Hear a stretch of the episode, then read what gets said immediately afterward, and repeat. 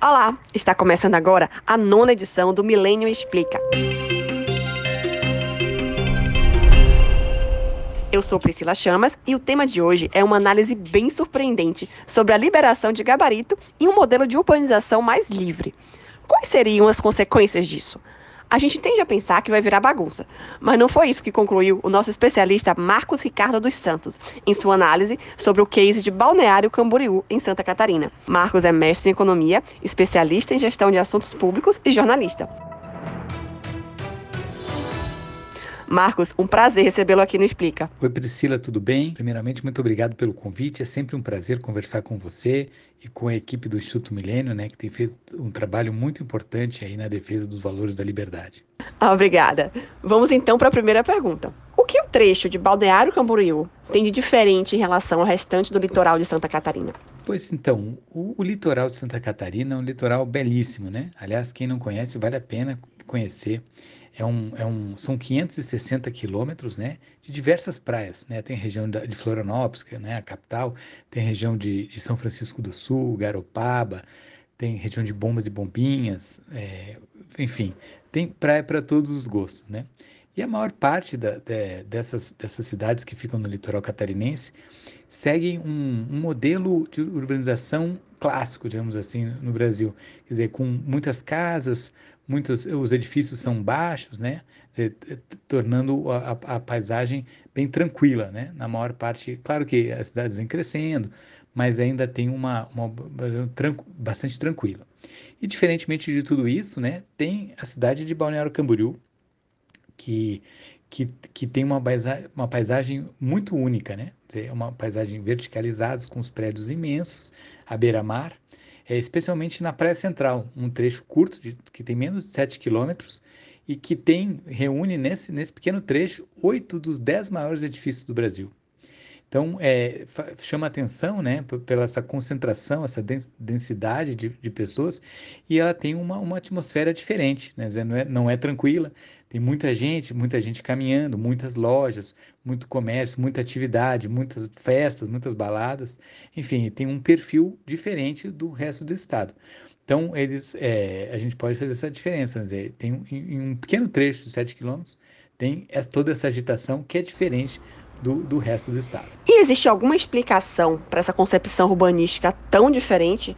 Talvez uma gestão mais liberal em algum momento da história, ou mesmo lobby de construtoras? Priscila, essa região do, do, de Santa Catarina foi colonizada é, já desde o século XIX com os colonizadores açorianos, né, pescadores, famílias alemãs, também depois se instalaram na região e viviam basicamente da pesca. Né? E é, depois, a partir de 1960, é que o, era um distrito, né, chamava Distrito de Praia de Camboriú, né, do município de Camboriú, que começou esse processo de verticalização, né?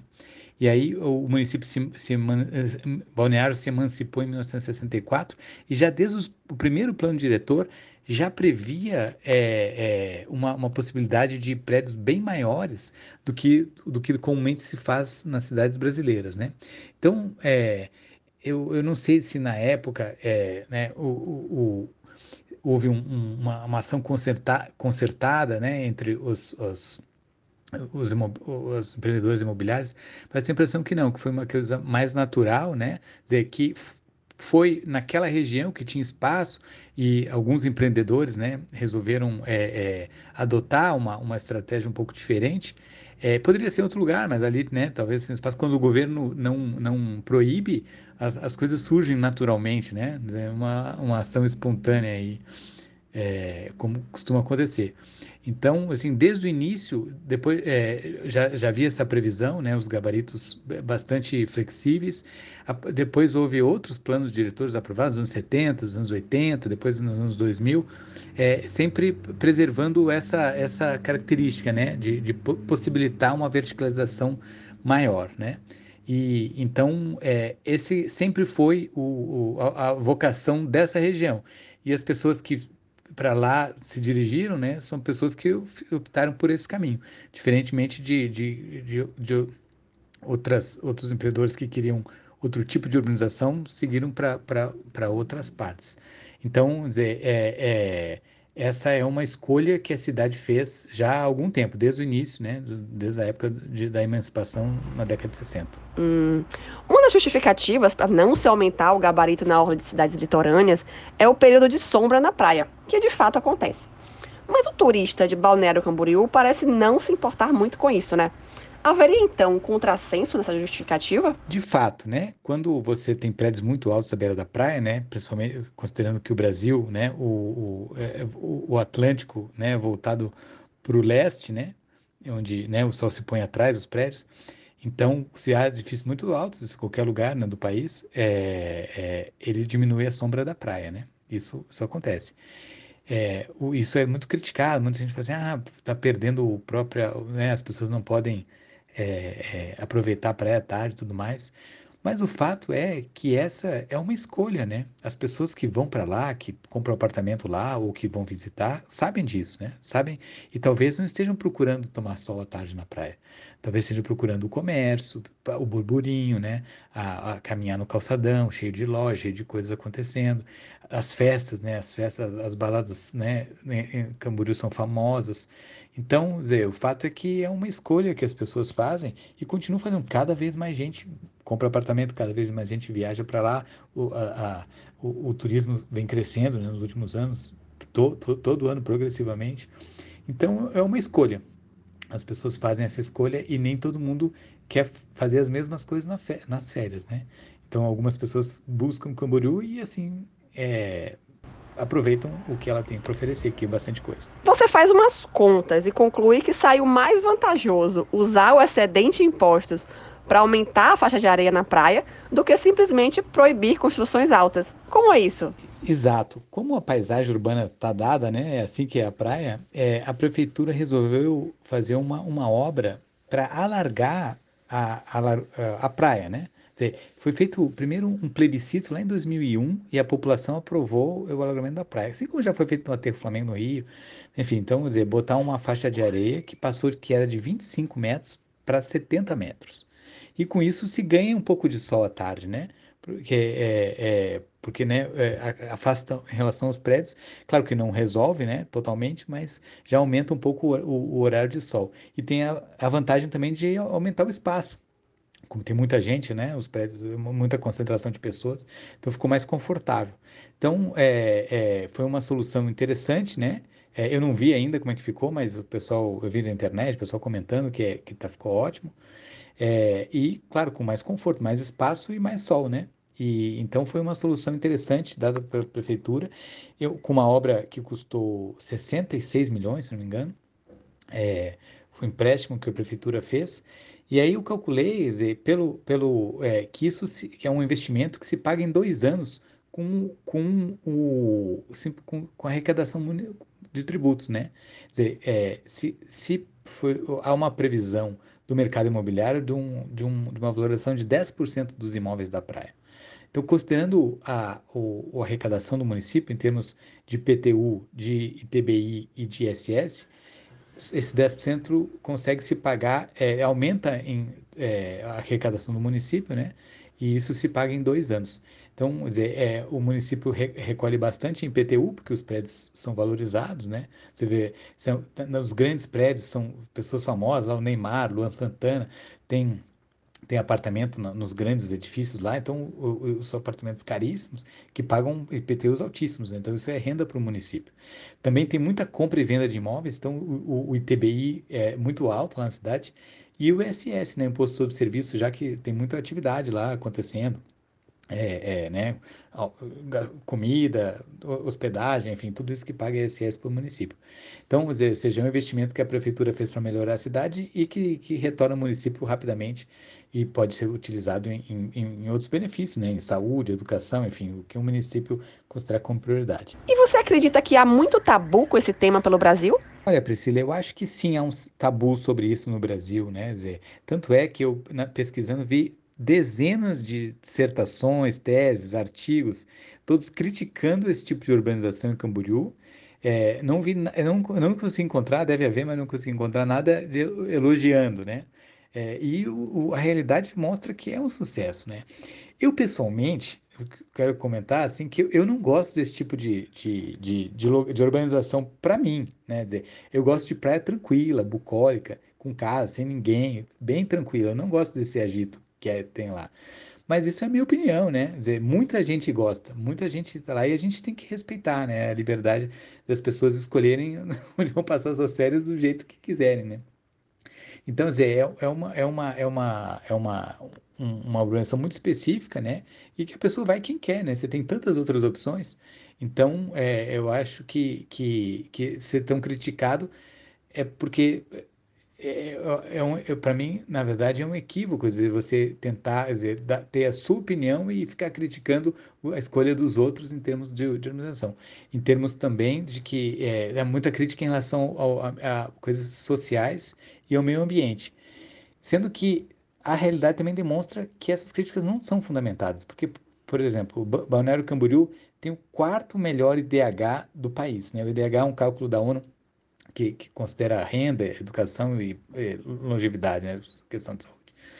É, e o quarto maior do país, considerando 5.570 municípios. Né? Então, dizer, de alguma maneira, as pessoas lá estão com uma qualidade de vida boa. Ou seja, é todo esse recurso que entra na cidade, eles têm, ao visto, ou pelo visto, conseguem transformar em questões sociais. E a mesma coisa ambiental, né? Dizer, tem um, um, saiu um ranking de cidades inteligentes que eu encontrei é, em 2021 e, e no, na questão ambiental, Camboriú estava em primeiro lugar do país. As cidades são com mais de 500 mil habitantes, né? mas são umas, mais de 600 cidades. Primeiro lugar, porque é, a questão de lixo é bem, bem, bem colocado.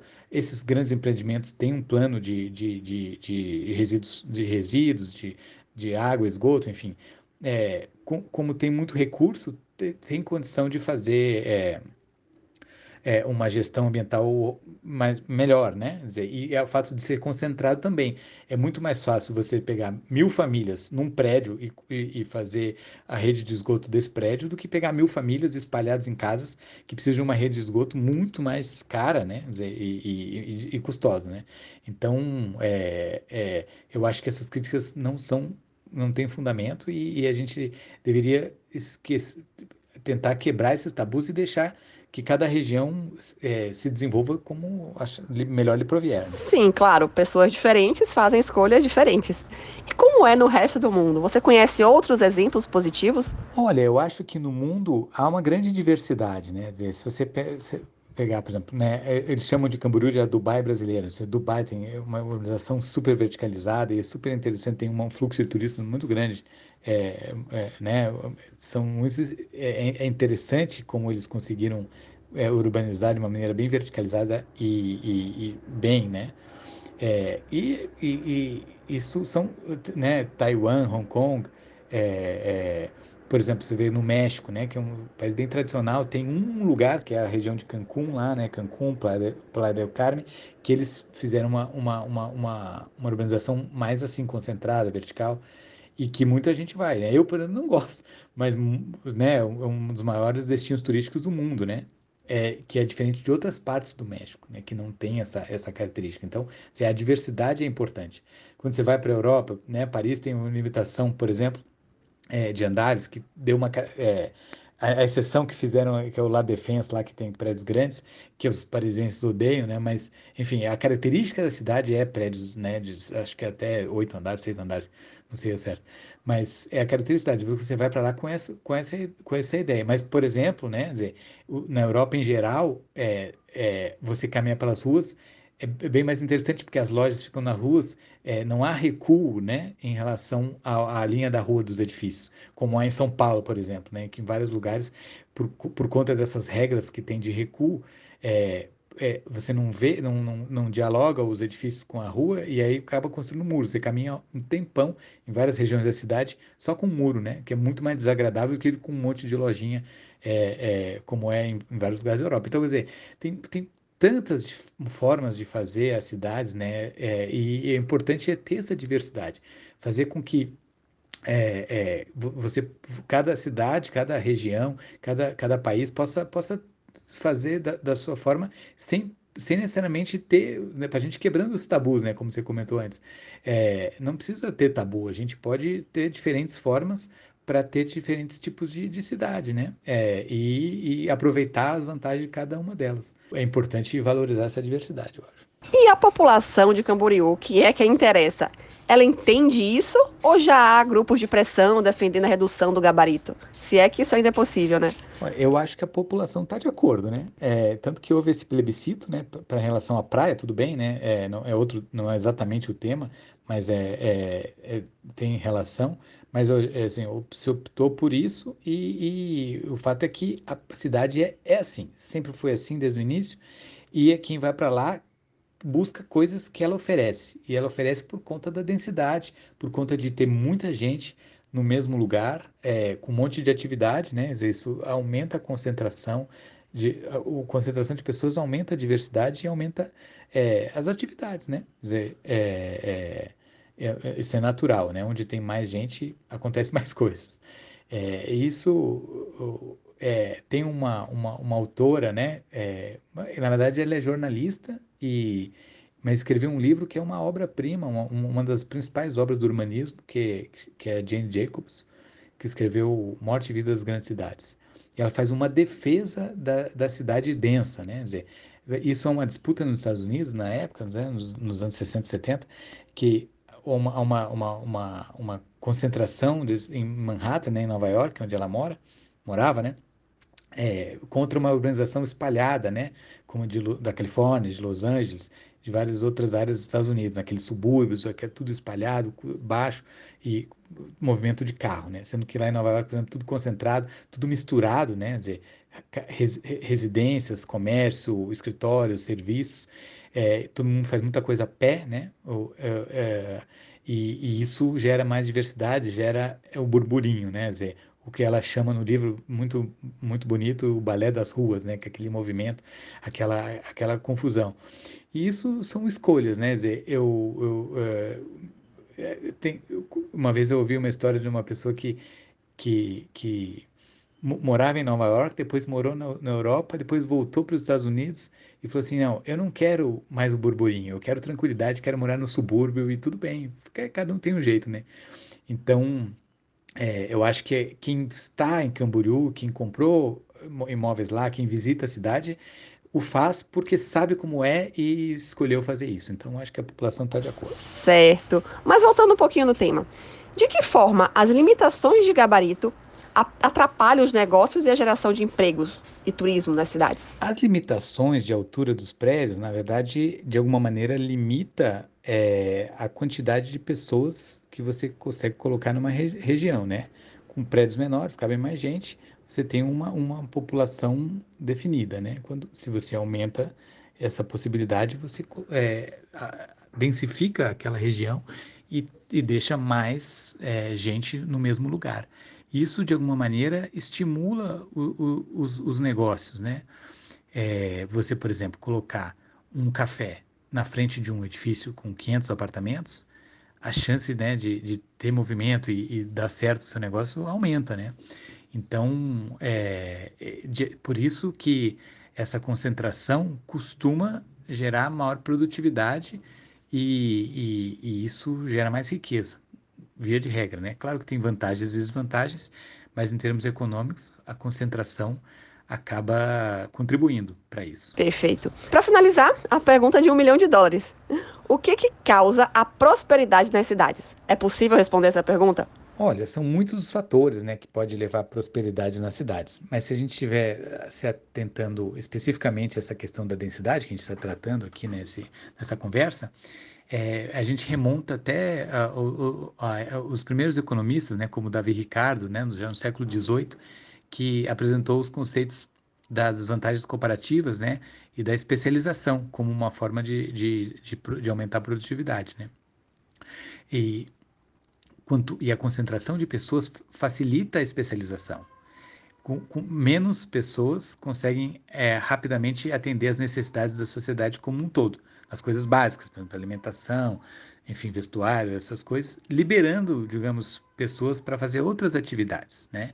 Então, é, não é à toa, por exemplo, que atividades tidas como supérfluas, que não são as essenciais, como a cultura, por exemplo, elas florescem onde tem mais gente. Isso, né? Você vê, por exemplo, no Brasil, São Paulo, Rio de Janeiro, Belo Horizonte, onde tem mais efervescência cultural, Recife, é, ou nos Estados Unidos, né, na, na, Nova York, na Califórnia, onde tem mais gente, tem, tem mais burburinho, tem mais movimento, tem mais coisas acontecendo, maior, maior especialização.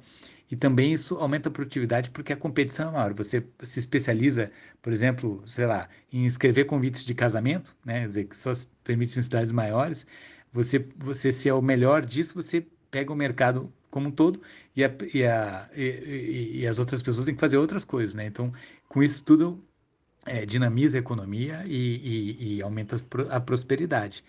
É, é, então, dizer, esse é um dos elementos, a, a, concentração de pessoas, né, a densificação, é um dos elementos que contribui para a propriedade, né, para a prosperidade nas cidades. Claro que há muitas outras coisas, né, mas nesse aspecto que a gente está tratando, é, se parece haver uma, uma certa relação e, e, e, acaba contribuindo, né? Não é à toa que as cidades mais ricas são, são cidades grandes. Perfeito, muito obrigada, Marcos, pela aula.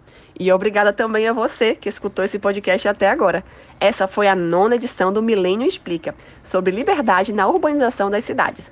Fique ligado em nossos conteúdos que estamos sempre com novidades.